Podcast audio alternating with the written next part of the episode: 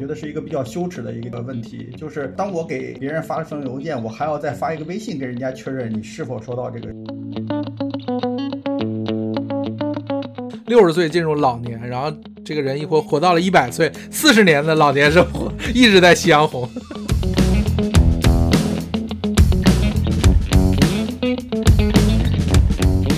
欢迎收听由科技慢慢拍和 AIGC 开放社区联合出品的播客节目。呃，今天我们想聊一个比较古老的一个技术，也是一个软件哈。那但是这个软件呢，一直沿用到今天。呃，这个技术呢，就叫电子邮件啊，英文叫做 email。所以正好我们就谈到了即时消息哈这块儿，因为近些年来，其实大家之所以对邮件逐步的陌生和远离，其实就因为即时消息存在，对吧？可以这么说，对，大家用微信啊、钉钉啊、飞书啊等等的，呃，所以就是说，你认为现在从邮件本身自身的存在的意义，啊，或者是它的整个这个价值还有什么？你从你的角度或者未来发展怎么看？这这个这一点啊，可能稍微就就是咱们这个话题就有点复杂，有点大啊。但是呢，我我可以这个粗浅的去给大家说一下我的理解啊。嗯，实际上这个当然跟中国人和外，刚才其实我也简单提到了这点，跟中国人跟外国人的这种，呃，大家在商务上的这么一个使用这个这个习惯，它是人际之间的习惯是有关系的。那我就比如说我们在中国做一个生意的话，那我如果跟对方很熟，那么我省了这种认识的成本，对吧？我能够去去去比较好的去做生意。当然不是说这个有什么问题，而是说。大家习惯是不一样，但是国外就不一样。国外基本上，我我给你发条消息，你你在比如说你在网站上或者在任何一个地方公布一个呃商机，那么我呢去跟你确认这个消息，双方就可以完成这个邀约，那么就可以去生意就可以去做了。大家这个信任感还是通过这个陌生人之间也可以去建立这种信任感，但是在中国基本上都是要靠熟人。啊，就是相对来说需要熟人来去建立这种信任感。那么所以说呢，在中国大家做生意也好，呃，商务沟通也好，都是首先我要认识你啊。那么邮件系统其实是不具备这样的一个能力，因为它没有社交属性，它就是一个通信的一个属性，对吧？它也没有什么朋友圈，也不也没有什么这样的一些个人的这样的一些符号在里边，甚至男女性别都是不知道的。啊啊，它也不代表你个人，有时候是一个呃部门邮箱啊什么的，都是这么一些东西，所以说它不具备这种个人 SS 的属性。那大家呢没办法通过邮件地址来去呃熟悉起来，你不熟悉起来就做生意就会比较难。所以说你就会发现中国人为什么嗯大家怎么平常都是发微信比较多，不愿意发邮件的，即使是商务上，现在很多也都是发微信，对吧？是呃邮件也是比较少了。呃，这个是说，其实在中国来说呢，我们的微信呢具备这种非常大的优势啊。但是呢，毕竟我们现在也是一个跟这个跟国际接轨的嘛，我们我们的所呃这个很多的大的企业呃都要在跟外贸这块也相关。那么你跟国外在沟通的时候，还是以邮件。为为主的，所以说我们有一些企业，有一些外贸型，比如说像中国的一些央企，那么他们在国外有很多这种呃合作伙伴的这样的一些企业呢，他们的邮邮件就是用的，我我观察来看的话，他们就会用的非常频繁，啊，我我知道有一个呃公司，他们大概只有只有七八万用户，但是每天的邮件的收发量有超过一百一百五十万封。这个规模还是非常大的，那它就是因为和国外的这种沟通非常多，所以说大家都习惯使用邮件。他们内部自己也自建即时通讯，但是几乎没有人用，啊，所以说呢，这个就是其实跟使用习惯有一个呃很大的这么一个一个一个关系。那么另外一个呢，一个这个。在中国还有另外一个非常严重的问题，会造成即时通讯在商业当中应用的，呃，可能还会弱一些，就是，就是安全，就是因为因为邮件啊，我们每一个企业也好，都可以自建邮件服务器，所有的我邮箱里的数据，我的所有权都是我企业的，那么我可以把这个数据存在我本地啊。啊，但是即使是说托管的邮箱，那么你你在法律在在双方签署合同的时候，其实你跟那邮箱提供商其实也是说这个数据是属于我的，数据资产是属于我的。但是微信这个事情就不太一样了，这个微信它会在服务器端缓存你的数据，甚至它永久保存你可能也不知道。对吧？那么这个数据的数据资产属于谁？实际上是存在一些存在一些争议的，就是你可能会认为这都是我说的话，这应该数据是我的，但是服务器是腾讯的，那么这些数据资产从腾讯的角度看都是属于他的。啊，所以说，那这里边存在这么一个安全上的问题，也就是说，呃，所以说很多企业在这种大型的企业之间，他们真正要去做这种商务沟通的时候，还是要求员工或者是要求咱们的商人员都要使用邮件来去确认啊，微信呢可以当做一个辅助的。这个这个，比如说我给你发了封邮件，然后给你发个微信，说你这个收到邮件了吗？当然，从这一点上来说，我觉得这个也是邮件的一个，我我作为一个邮件的一个业内人士，我觉得是一个比较羞耻的一个一个问题，就是，呃，我当我给给给别人发了封邮件，我还要再发一个微信给人家确认你是否收到这个邮箱不有回执吗？回执基本上大家的回执是不是都不会回？这个使用习惯，嗯，它有点开，有好像有自动回的。对，有不是它一般的时候都是说用户要自己确认要不要回，对吧？它是有一个邮箱回执，但是呢，这个邮箱回执真正设置说回执的人还是还是比较少的。有的时候甚至吧，就是我就像给你发一封邮件的话，虽然你可能我看到你已经收到这封邮件，但是我并不知道你看没看这封邮件。它邮箱回执是自动发出来的。啊，那我我只能确保这封邮件发到你信箱了。但是我想跟你讨论这个问题的时候，我还是要给你发微信的。啊，这个是其实是邮件的一个短板。其实那个微信你也不知道对方读不读，只是说因为微信大家足够常用，但是钉钉可以，钉钉有一个已读，这就是完全用于中国办公账户。钉钉是可以看到所有人的已读、已读的和未读的这么一个东，但是这个。这件事儿呢，当然了，你作为企业来说，可能从老板的角度上来说，那可能没什么太大的错误，对吧？这个功能还是很好的。但是从一个员工角度来说，我觉得也挺不爽的。所以，我我觉得你刚才总结的，可能我的理解是我我试着解读一下，我觉得是两个方面啊。首先是咱们个人个人应用这块，个人应用这块主要跟社交网络有关系，对吧？跟这个呃用这个即时通讯，对吧？嗯，对，基本上邮件就没有什么太大用处，没有什么用了。所以现在网络上不经常存着说，就是真正。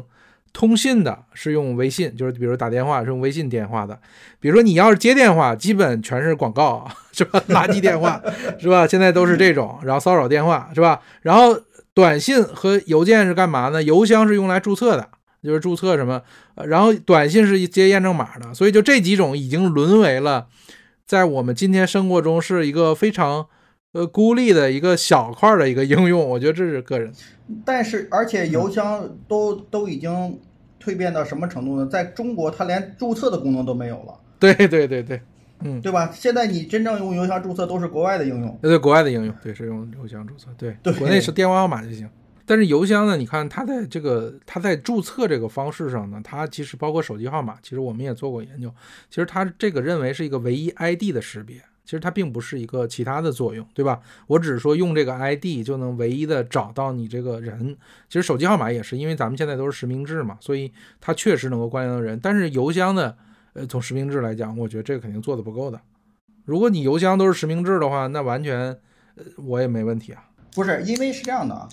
呃，实名制跟唯一确认一个人这两这这这其实是两件事儿。对吧？你如果从实名制制的角度上来说，那邮箱根本就是没有没有什么意义，就是说它它不不具备实名的特点，但是它能唯一确定一个 ID，这个也是很重要的一点。尤其实电话你没发觉吗？电话其实也不具备唯一确定一个人的，哎，就是咱们的那个电话都有回收，对吧？你一旦不用了，可能会回收给另外一个人，你就会发现，你如果用这个新的手机号的话，会有很多的麻烦啊。注册的时候你就会。呃，收到各种这个短信呐，各种什么什么那个，哎，已经在有一些 A P P 上你已经注册了呀什么的，这样的一些问题其实都是会出现的。所以说我倒是觉得，其实邮邮件作为邮件地址，作为一个人的唯一标识，但是它唯一的问题就是在中国来说它是匿名的。对，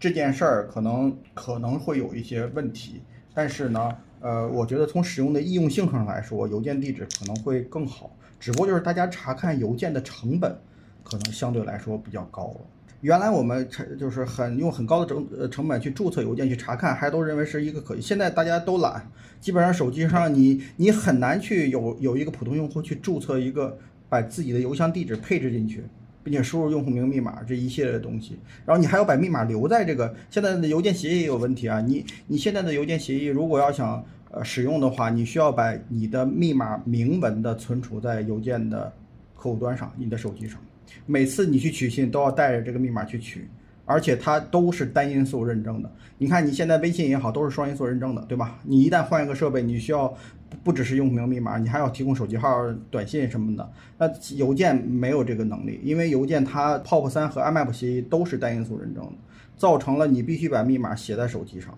那它这是明文传输的。当然，如果呃，就是说这个的泄露的可能性就会相对来说比较大，所以说它的安全问题现在也是一个很严重的问题啊。微信相对来说就比邮件要安全，或者手机号码相对来说也比邮邮邮件要安全一些。大家给大家的感觉是这个样子吗？所以我觉得就是对你讲的一个是你看底层的这个协议，对吧？太古老了。二一个这个大家实际的应用不太方便，对吧？第三个不具备社交属性。我觉得这都是可能从这个个人用户角度讲，大家呃对逐步的。抛离了，对吧？抛离了这种电子邮件，但是我觉得你第二点讲到的就是企业的用户的问题，所以呢，我觉得待会儿可能我们着重的讨论一下关于企业电子邮箱的问题。其实你觉得在企业端，对吧？从安全性的角度讲，从私密性的角度讲，从个人隐私的角度讲，从这种更好的功能完整性来讲，可能邮件是一个比较好的选择。我觉得这也是为什么，其实大家可能现在很少去查个人邮件，但是对于比如说公司或者单位的邮箱，大家是每天都要查的。这个还是一个正常的办公习惯。对企业用邮件呢，就是我们是做这个行业的，所以说呢，我呃就这么说吧，在十五年前就有人告诉我邮件迟早会灭亡。十五年前，十五年前，我想到了什么零几年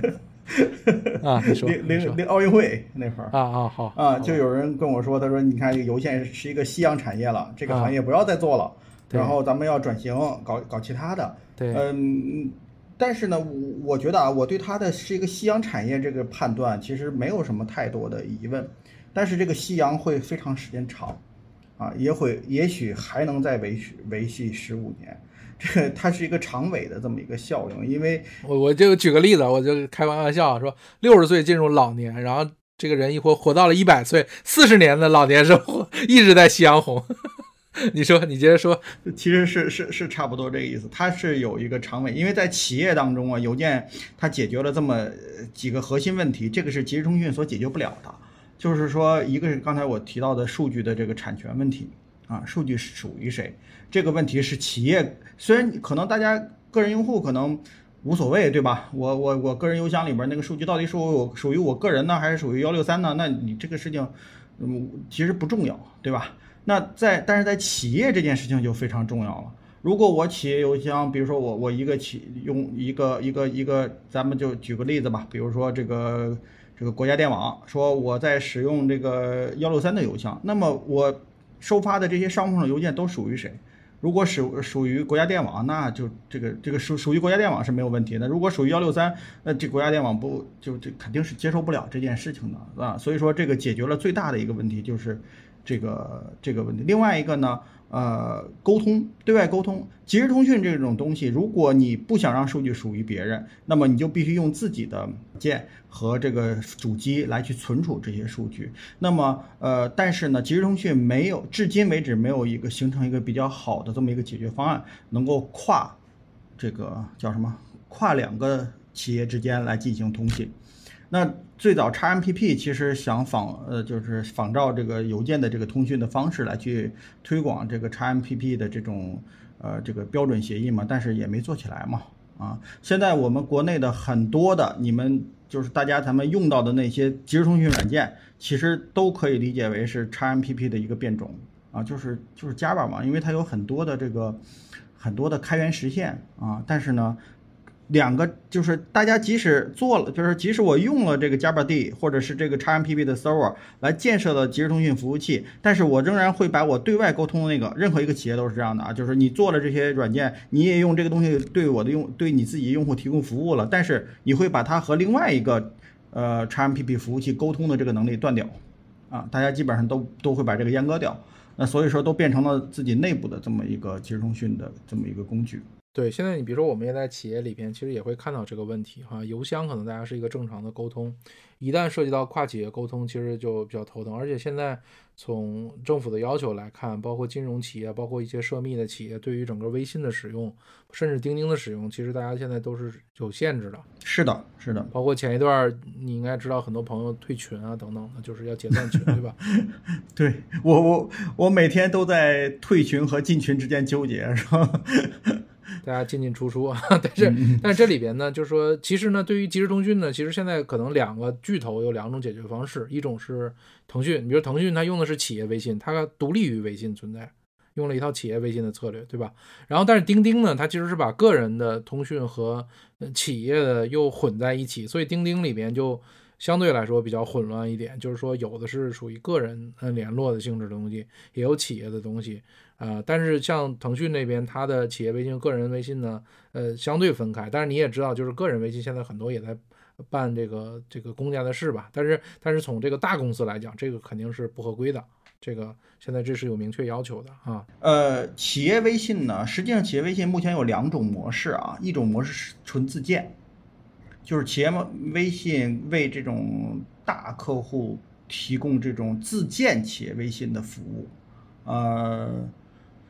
这个其实对对很多的这个甲方来说呢，吸引力还是非常大的。等于是甲方脑子里边想，哎，我能够像在内部去使用这个这个这个使用微信一样的去使用我内部的即时通讯工具，那这个其实对于甲方来说吸引力还是非常大的，而且呢，效果呢也还可以的。就是有一些，但是呢，企业有一个有一个非常重要的特点，就是它有一些集成的需求。或者是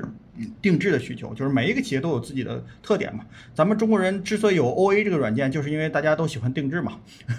我们的甲方都喜欢定制。呃，像这种腾讯啊，他们这种互联网的这种企业呢，可能在这方面就稍微的稍微的弱一些。所以说，他们对于这种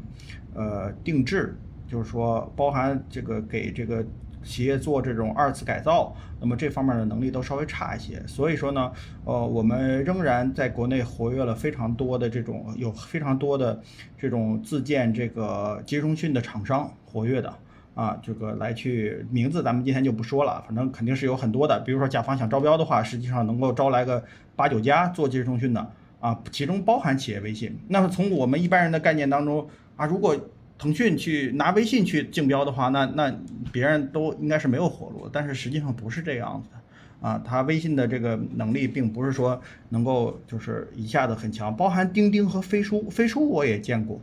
飞书我也见过自建版啊。但是他们这些自建版呢，所以说他们都更注重于企业的应用，比如说做做很多企业方面的呃，像什么呃开会呀啊这个。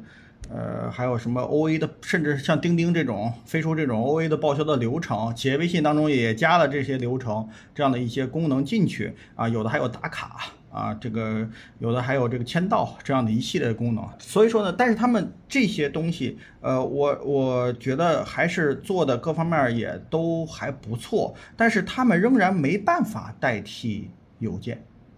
还是没办法代替邮件，它永远没办法打破。就是你这么说吧，你比如中石油，我建一个企业微信；中石化我也建了一个企业微信。那么他们两个之间互通这个事情是不可能的。虽然技术上不是多大难度，但是从从甲方，从这个中石油的领导也好，从中石化的领导也好，他们再来看的话，那聊天这件事情能够去跨这个企业微是有一定的信息安全风险的。啊，所以说这个事情是不允许去做的。那么最后的企业微信，其实嗯嗯，就是也也变成了一个自建的、纯内部的这么一个，就变成一个应用系统了，对吧？它变成一个大的 OA 的系统，对吧？对，就变成一个应用系统。对对对，它只是在这个应用平台上带了即时通讯功能，甚至他们也会带发邮件的功能，也会带。或他们带发邮件的企业微信，它实际上它有两种方式集成邮件。它自己做做了一个邮件客户端，然后企业微信微信里边带一个非常简单的邮件客户端，它可以去连接邮件服务器，通过标准的 SMTP IMAP 协议去来收发邮件啊。但是这个里边解决不了那个安全问题，就是刚才说的那个密码那个问题。你甚至要把自己的明文密码存在云端。啊，这个事儿更可怕，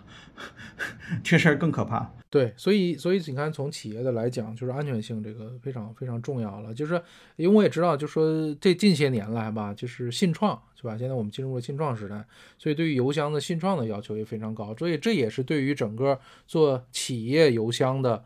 一波的我们讲厂商或者供应商的一个最大的一个机会，所以你也可以分享一下，就从哪年开始整个推进整个新创工作，现在目前一个是一个什么样的一个进展？呃，这个问题我我记得啊，我记得就是嗯，实际上在呃，我我我我不知道我记得这个时间准不准，二零一四年还是一一四年的时候，呃，一四年时候我们国家在东北搞了一个。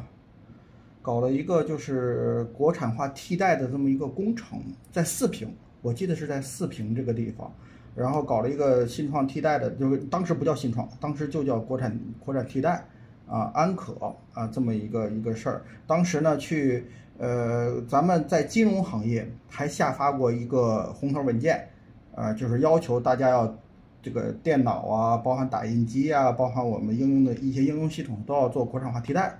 但是呢，正好赶上我们习大大访美啊，好像在美国，呃，这个经过了这个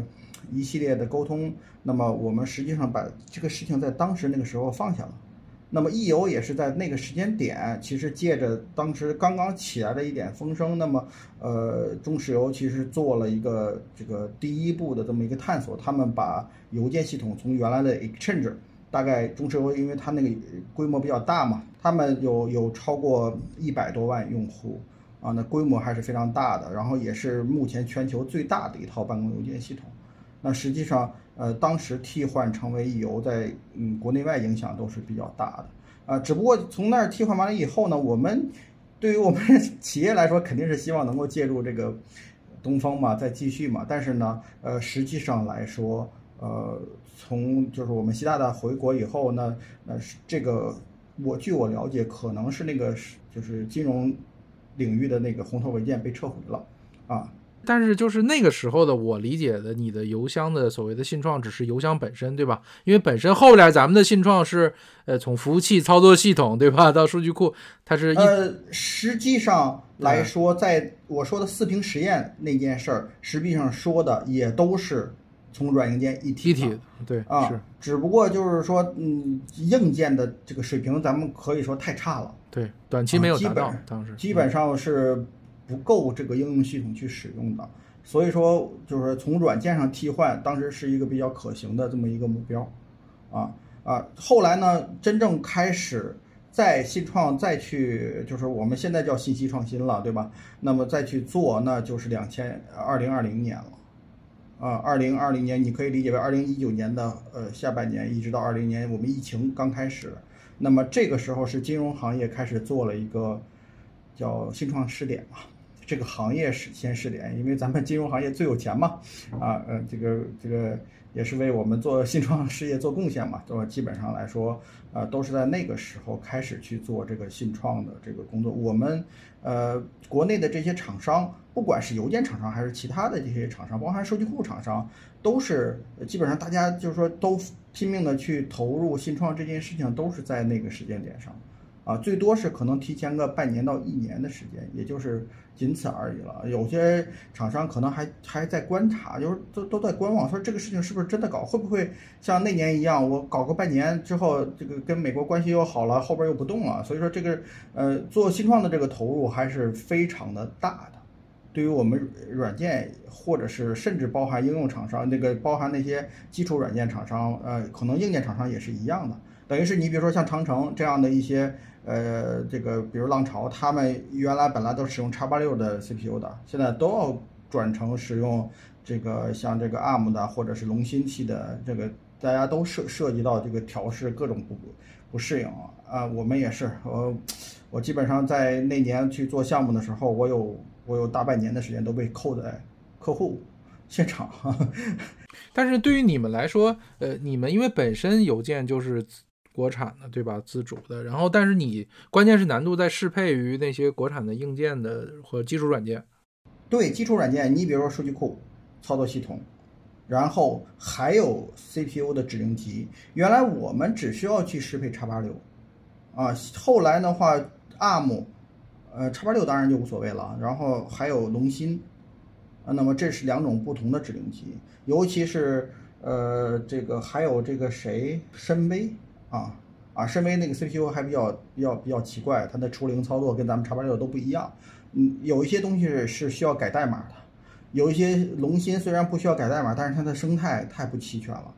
就是它它当时的生态是不不够的，就是我们依赖的很多库都是没有在龙芯上的实现。这个那怎么办呢？那当时我们有一些东西我们自己改汇编代码啊，都改到汇编层了，就是把开源的下载下来，直接编译是过不去的。哦，我们就自己去改那个代码，有的地方就是只好拿汇编去重新写。对。这样去来适配，因为你谈到指令集，基本上我觉得是一个很底层的调整。是的，你这些东西，这个还像非像 ARM 系列的还好，生态相对来说比较健全，我们做起来就就比较容易。但是像这个龙芯，呃，这些像深威，嗯，它的那个锁，比如说它的一些自选自自自选锁的那些操作，都是跟咱们普通叉八六不一样的。这些东西都是我们要自己拿这个汇编重新改的。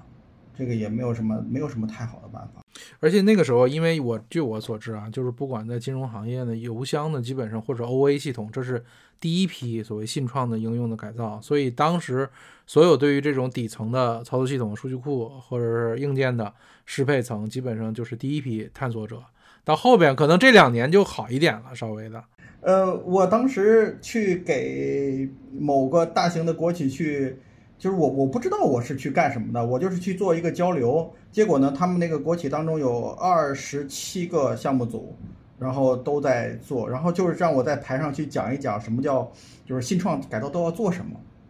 呃，然后我其实，在在我的认知当中，我一个是对数据库的适配，一个对 CPU 的适配啊，然后还有这个。这其实从技术的难度上来说啊，除了那些呃用到的非常特殊的软件，它那些指令集有问题以外啊啊，其实没有什么特别多的技术上的难度。但是对于对于这个甲方也好，对于他没有接触过新创的人来说，他就他就会觉得这个事情很乱，到底性能哪个好？比如说我我我在选选应用系统时，我到底选龙芯的服务器，还是选飞腾的服务器，还是选这个这个鲲鹏的服务器？为什么？对吧？这个都是可能有各种各样原因的，所以说这些原因呢，有的是基于性能的，有的是基于政策的，有的基于是呃监管的各种各种层面的问题，复杂的它不是一个纯技术问题，啊，它有时候还是一个投资和监管的问题，所以说这些问题甲方都需要解决，而且咱们做信创，嗯，其实是以我们民间推动为主的，从政府这个层面实际上是没有相应的这个一些指导的这么一个意见制度的。啊，大家都是摸着石头过河，不知道怎么做是正确的。最后你还要验收库，啊，其实这一点上来说，每一个甲方都是提心吊胆的，我们每一个乙方实际上也都是惴惴不安的这样的一个感觉。嗯，呃，从从信创，因为这些企业来讲呢，其实邮件应用呢，算是已经容错率比较高一点的了。因为它要求这个安全的稳定生产运行，对吧？一个比如大企业，它的员工也有有的有几十万，那也是非常重要的事情啊。邮件其实是比较特殊，它涉及到存储、DNS、网络，然后应用系统本身，然后还有可用性，呃，容灾这样一系列的技术，几乎它涉及到了咱们平时用到的这个 IT 信息化这块的所有的这个。这个技术的这样一些点，那这些点其实刚才说到的都涉及到新创的问题，啊，新创的另外一个最大的问题就是我们需要适配不同的东西。我们原来一个叉八六，一个 Oracle 或者是一个 MySQL 就够了，那现在你可能咱们的新创的数据库在国内就有多少种？我我我们我自己我经手过的适配的数据库，我超过十八个。十八种不同的数据库，虽说有一些数据库基本上大家是差不太多的，但是呃，至少驱动什么的你都要把它加进来。那这样的话，你就会这个形成，其实你的软件包都会很大。就是我们你毕竟也每个也要去做测试啊，所以说对于这种成本来说，然后呢还有排列排列组合，你比如现在操作系统有两个，CPU 有三种不同的，那数据库那就更更不用说了。那你客户买的是什么也不确定啊。客户说我买的深 V 加什么 US 再加某一种数据库，那么你这种组合的你的软件能不能工作在这种组合之上？那你就要去去去研究。那么这个排列组合可能就几十种，对，太多了啊，嗯，太太多了。所以说我们，呃，不过现在也已经习惯了。我们现在公司出包出软件，默认出的就是版本在那个在 release 的时候出默认出的包都是以 ARM 为主，先出 ARM 的，ARM 测的没问题了，再出叉八六的，然后再出龙芯的，都是这么个过程。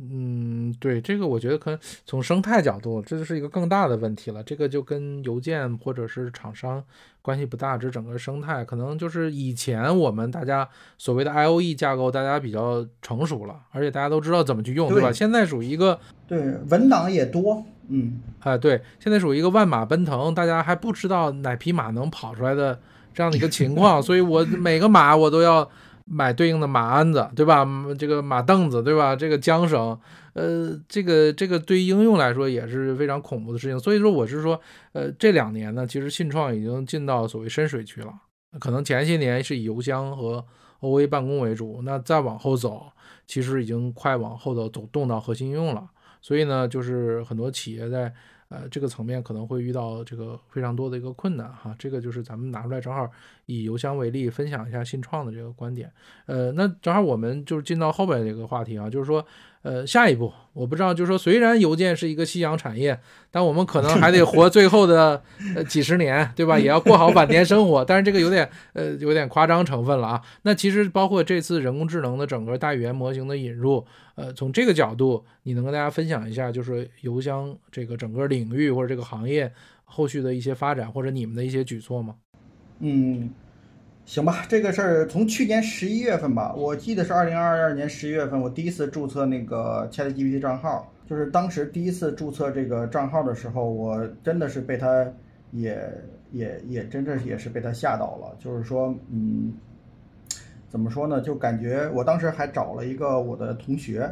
呃，他是专门搞人工智能的，然后跟他去聊这个事情，他跟我的一个反馈说，啊，他感觉他之前做他因为呃。国内也是做这个比较顶尖的，做这个自然语言分析的这么一个专家。啊，他跟我说，他在当时看到 ChatGPT 的时候，他已经就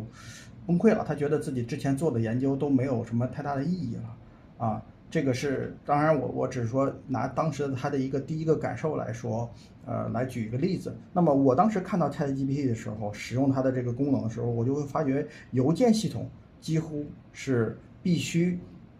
去把这个技术引进来的，因为不在企业应用当中，基本上来说，邮件系统是最大的自然语言的一个库，就是我们在企业当中很多都是结构化数据，那么这种呃这个这个这个非结构化数据的话，就是以邮件其实为主。我们说的这个自然语言都是在邮件当中，那么其他的像 O A 啊什么的，都是一些可能是流程性的，甚至你不需要说话，你只需要说同意两个字就行了。嗯，就是别的系统大多都是填表单嘛，表格性质，就是说调系统嘛，对吧？对，填表单，但是只有邮件会有这种自然语言的这么一个一个场景。我做过一些嗯，就是说实验，比如说呃，在 Chat Chat GPT 上，我我直接把我的一封信呃复制复制给他，我说你给我写呃你一封回信。那实际上，GPT 你的这封回信要比我自己写的信要好很多，啊，呃，所以说现在我我我现在的工作基本上来说，呃，我我基本上我自己做了一个插件，在我的这个在在我的客户端上，还有我浏览器上做一个插件，这个插件呢能够调用咱们的 GPT，然后来去实现这个自动回邮件的这样一个功能。当然这是付费的啊，因为它那个 API 是要要要花钱的嘛。啊，然后呢，基本上就是说我如果需要一个比较比较正规的邮件回复的话，我基本上就会让 GPT 帮我回，啊，他回的邮件还是非常的好的。那我在我当时来说的话，也觉得这简直是一个革命性的东西。很快到了三月份，实际上微软就发明，就是他就开始做了一个这个这个这个 Office 系列上面用到的这个 AI，呃，它叫 Copilot，是吧？就是副驾驶副驾一个，呃，对，它在 Outlook 那边，然后我看了它当时发布的那些在 Outlook 上应用的视频，呃，实际上也是以自动回复邮件为主的，啊，这个也不是自动回复邮件，是自动撰写邮件，啊，其实这个应用呢，大家还呃，我们都觉得就是是杀手级应用，所以说呢，呃，剩下的问题就是怎么如何去实现的问题了。但是呢，随着这个随着大模型大家逐渐的熟悉，然后呢，呃，随着这些开源的模型的出现，然后我们呢也在不断的跟相关的专业领领域人的去聊，去去接触，然后可能。我们真正在使用的过程当中，可能还是需要慎重的，就是尤其是说，呃，为什么呢？这里边仍然是涉及到刚才咱们谈到的话题，就是安全，啊，就是说我们是做企业邮件的，当然我个人用户，我我我我可能没有太多的研究啊，咱们就不提。那么在企业邮像这个系这个邮件系统里边，呃，可能就会存在一个你训练这些大模型所用的语料的这么一个问题。啊，你你大模型你可能训练好，那成本也是不低的。那同时企业有自己的，有自己的这个这个这个内容，比如说你的规章制度啊，你的一系列的数据。那你邮件系统当中有海量的这种数据，那你是不是要把这些数据都训练到大模型当中去？但是，一旦训练进去，那你可能又会涉及到安全问题。为什么呢？啊，比如说我我我 A 领导，我是知道这个咱们公司的这个每个月的这个收入的。那 B 领导呢？比如说他完全我可以给 B 领导发一封邮件，请问咱们公司每个月的收入多少？B 领导选一个自动回复，如果能够从语料库当中把这个收入给提取出来，那这就泄密了啊！所以说这个里边存在这个问题，其实是一个非常简单的问题啊，但是是一个很难绕过去的问题啊，所以说。我们就是后来的这个发展呢，基本上来说，我首先要做一个大模型。这个大模型呢，跟企业的只能最多是用企业的这个数据来去这个公开数据来去做训练微调。那么再再加上自己的知识库，因为你知识库你的邮箱是存在历史信息的啊，这个历史时间线它是有一个它是有一个时间线的。你要把这些东西做做作为一个知识库，然后给到这个大模型作为一个知识库去来让它反馈，那么这个就涉及到一个推理成本的问题。因为你的知识库的引入，你知识库越大，你的推理成本越高，啊，所以说你输入的那个 token，就是咱们说的 GPI 呃 GPT 当中那个 token 的值会越来越大，那它的这个成本就会越来越高。所以说呢，这个事情在企业当中应用到目前为止，呃，我觉得只能现在还是以总结性为主。比如说，我可以总结我最近一周的呃邮件的这么一个，我有什么重要的信息需要去处理，啊，有什么。呃，比如说有一个很简单的应用，我我给你发一封邮件，如果这封邮件咱们俩约了一个什么见面的时间、地点、会议，那么你都可以，我们可以给你一个推荐，哎，你是不是要创建这么一个日程？因为咱们邮箱一般都有日历的这个功能嘛，啊，这个就是只能是现在目前做到这样的一些功能。当然，因为那个 Copilot 它还没有真正的去在企业当中发布。所以说，我们也不知道他如何去解决这些我刚才提到的这些安全问题。这个只是说，我相对于说，我可能不是这个人工智能方面的专家啊，不是说特别懂。这只是我想到的很简单的这么一些呃存在的问题啊。这个也需要这些专家们帮我们去去去解决这样的一些问题。如果他们能够很好的解决这些安全问题、信息隔离问题啊，那么。呃，如果还能够有长期记忆啊这样的一些能力的话，那其实对于我们邮件的应用，真的就是一个颠覆性的啊！我可以非常方便的把这些能力引入到我的系统当中来，给用户提供高，就是说提供能够提大幅度提高工作效率的这么一个场景。而且我觉得在企业内部来说，真正的。呃，大大模型的应用，我认为邮件还是一个非常好的场景。这个就是回到了刚才我们说的那个话题，就是它邮件上有无数自然语言需要去处理，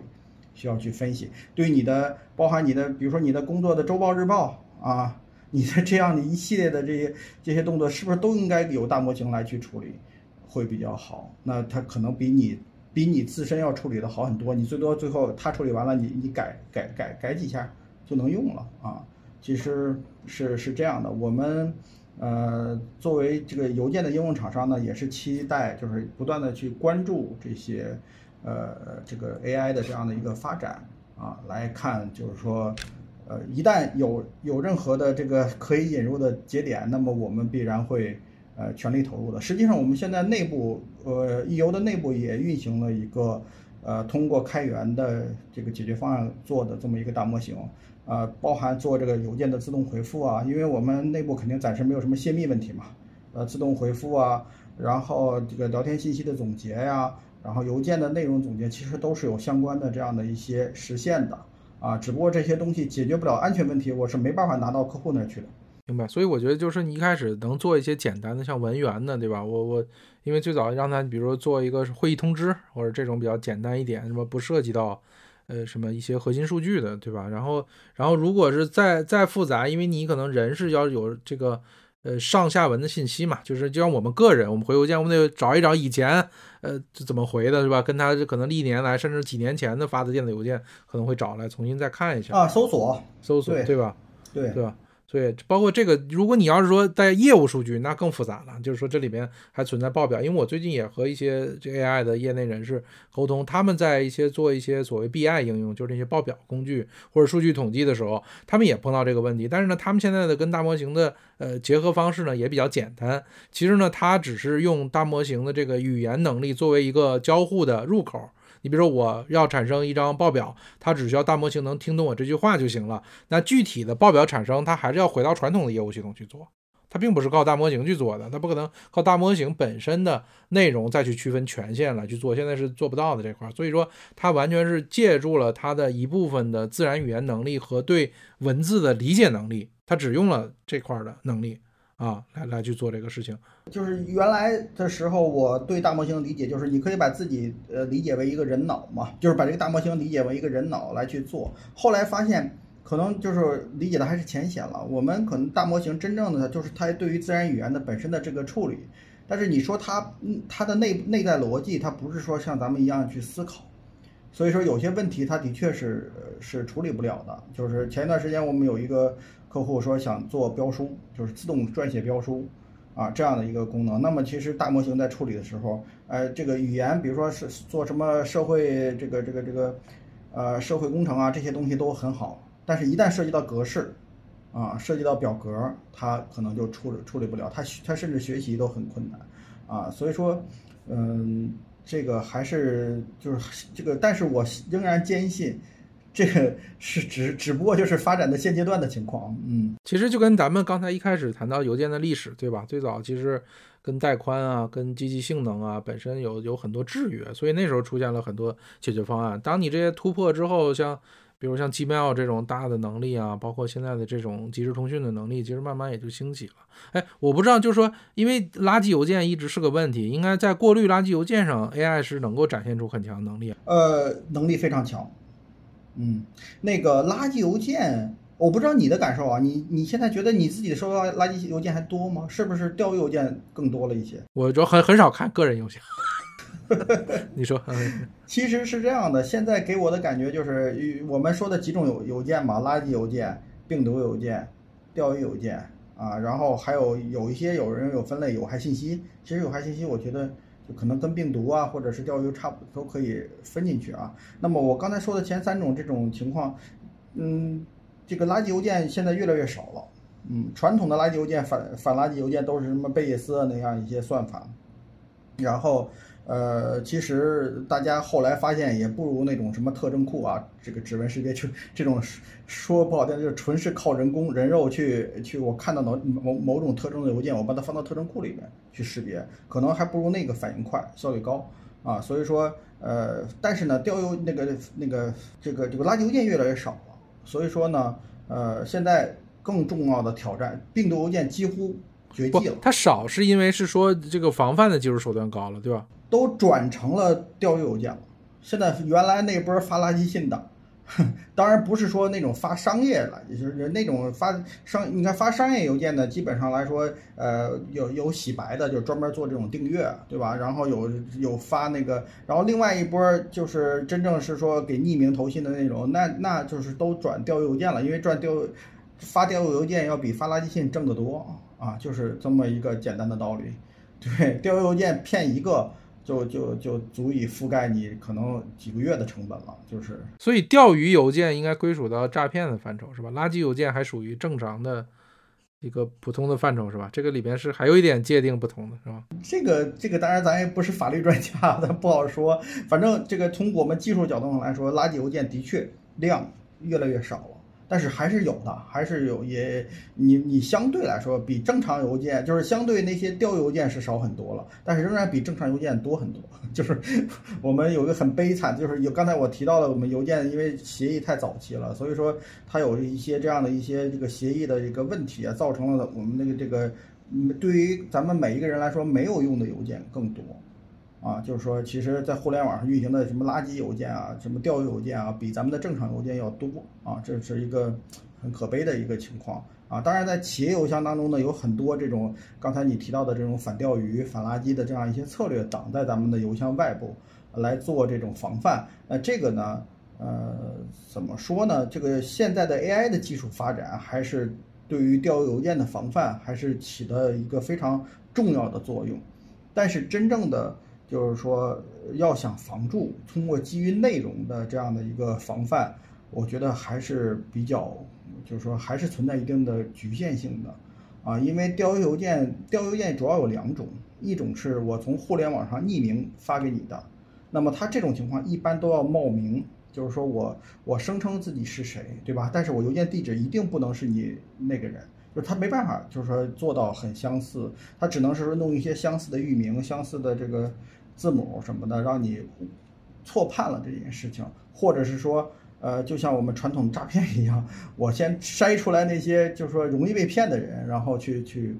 呃，去去去骗他，因为他他可能会发一千万封，那么容易被骗的千万分之一的话呢，他也他也赚了，啊，就是这么一个一个情况。那么另外一种垃圾邮件的危害性就很大了，啊，前一段时间我们西工大。还有咱们的那个这个搜狐，其实都出过类似的这样一个事故，就是什么呢？你的邮箱被盗，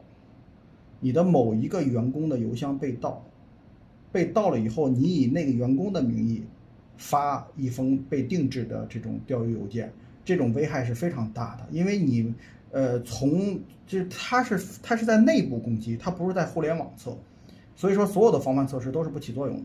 你内部的这样的一个咱们同事以同事的这个口吻给大家发一封邮件的话，这件事情你通过技术手段是没有办法防范的。嗯，你你你想想是不是这样的？所以说，所以说呢，那这个问题解决这个问题，就是说解决垃圾邮件的一个是说我们互联网那边人工智能 AI 要把它做得很好，另外一个层面上就是我们要把盗号这个事儿防住。嗯嗯嗯，就管住源头嘛，还是对吧？就必须得管住源头。啊，所以说咱们 这个有点偏偏离主题啊，就是刚才说的 AI 的这个事情呢，我们经过实测，因为我们现在所使用的反钓鱼的策略基本上都是基于 AI 的技术来去做的。啊，GPT 现在正在尝试，就是我们仍然使用传统的 AI，比如说那个呃神经网络这样的一些方式去来对这个钓鱼邮件进行这个这个这个防范，效果还是很好的。相对于来说，我们传统的这种贝叶斯特征库方式都要好很多。啊，呃，但是针对这种特殊定制化的钓鱼邮件，仍然是不好防，嗯，不好防，因为你有时候人眼都人人都识别看不出，对对。后来呢，我们就在 GPT 里边去，也是用尝试用 GPT 去来对钓鱼邮件进行识别，这件事儿效果也很好。为什么这么说呢？因为我们有无数这种语料，就是我们自己有无数这种钓鱼邮件的语料。我很容易告诉 GPT 这个东西是，就是在训练的过程当中告诉他这个东西就是钓鱼邮件，那它的那个判断的这个成功率来说，要比咱们传统的 AI 的网络要好一点啊。只不过现在我们目前都这个这项工作，因为 GPT 本身我们的现在这个这个这个受限于受限于这个基础设施啊方面，我们本身的这个东西还没有呃还没有真正的商商业化，所以说我们现在。对用户销售的，对客户销售的，基本上都是基于这个神浅层呃，就是神经网络的这一套东西。GPT 的这个现在还在实验室当中去，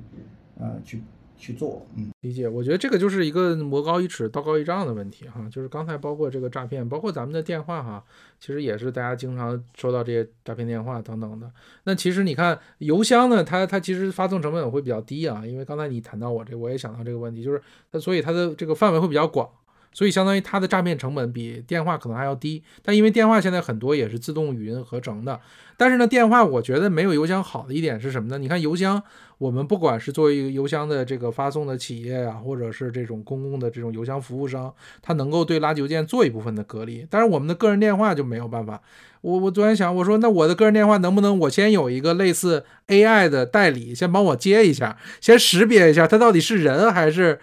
机器人？哎，你这个你这个是一个好的商机啊，是吧？他能够先帮我接一下，然后接一下，然后他觉得没问题，你再转接给我，然后这样的话呢，我一天能少接很多这种这个无谓的电话。但是实际上来说，你虽然说提到的这一点很很好啊，但是现在的那个。呃，反就是你看反反诈电话对吧？反诈那个对，但他是通过号码嘛，他只是通过号码。对他就是通过号码。呃，就是我我反正我现在手机上的这个这个我是用的安卓的系列的嘛，就华为的这个手机嘛，所以说它基本上我现在所有的几乎所有的骚扰电话都能够被拒绝掉。但是它是你看啊，如果咱们类比一下，它是通过电话号码，那相当于你是邮件是通过发邮件的地址。对吧？通过发，对吧？我我刚才咱们讲的其实还是通过内容本身，对不对？就是这个内容本身对你有没有意义和价值，或者它是不是一种垃圾或者骚扰？你说的这个事儿，我觉得的确，刚才你说的这个商机还是不错，我们可以 去做是吧？可以研究研究是吧？就是代理接听，去研究研究。但是这个事儿的成本可也不低啊！你想想，你你要在手机上啊，当然现在手机芯片运行的 AI 推理的芯片也。这个也还可以，你还可以，对我觉得可做这个事情，但是就是说，但是这个事情可能就是要泛滥到一定程度。我想你要早期来说，大家也没有识别这种骚扰电话的功能，对吧？它是逐步发现这个太多了，然后才做。如果然后未来历史发现这个东西，发现每天大家接一百个电话，九十九个全是诈骗的时候，我觉得现在都已经有这一点倾向性了。我不知道你的个人感觉啊，就是说你一天接十个电话，可能有九个都是没有用的。我我现在还好，我现在还就是我凡凡是我手机上显示骚扰电话，都是一一概挂。但是靠你个人去去识别判断了嘛，对吧？啊，对。所以就是说，呃，如果有这样的一个能力，这个随便这个咱们是开开玩笑。那要是两个 AI，这个打电话的是个 AI，接电话的也是个 AI，那。哎，前一段不有一个视频，就是在两个 AI 在互相通话嘛，聊的也挺好嘛。这个这也是一个这个方式啊。这个这个，反正咱们提提跑远了，但是没关系。就是今天咱们整个还是不把这个跟邮件相关的内容，我认为聊的还是比较透彻的啊。从这个呃邮件的整个的当初的最早的形成，然后历史发展，包括国内外的一些差异，包括从个人应用到企业使用啊，以及到呃我们未来。呃的一些走势和趋势，虽然说，呃，邮件可能逐步的是一个没落或者一个淡出市场的一个状态，但是这个会持续非常长的一个时间。刚才我们谈到，也不一定啊。我我我作为邮件系统的这么一个从业者，我们致力于要把邮件要重新把它。呃，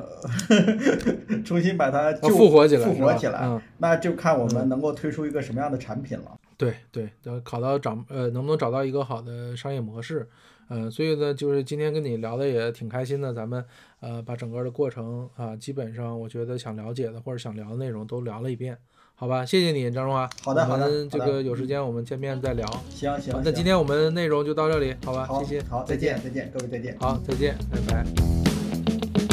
这一段时间我过得有点不堪，刚结束了持续的加班，昨天晚上喝酒到太晚，闹钟响了一万次才敢爬起来，浑浑噩噩发呆的早餐。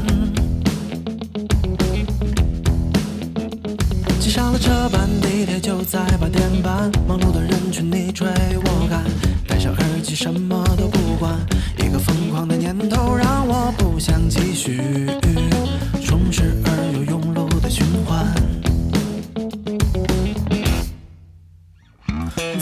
秒打卡坐进格子前，承担了前台新买的耳环，收到三张工作单之前，还有一点气定神闲面对吧，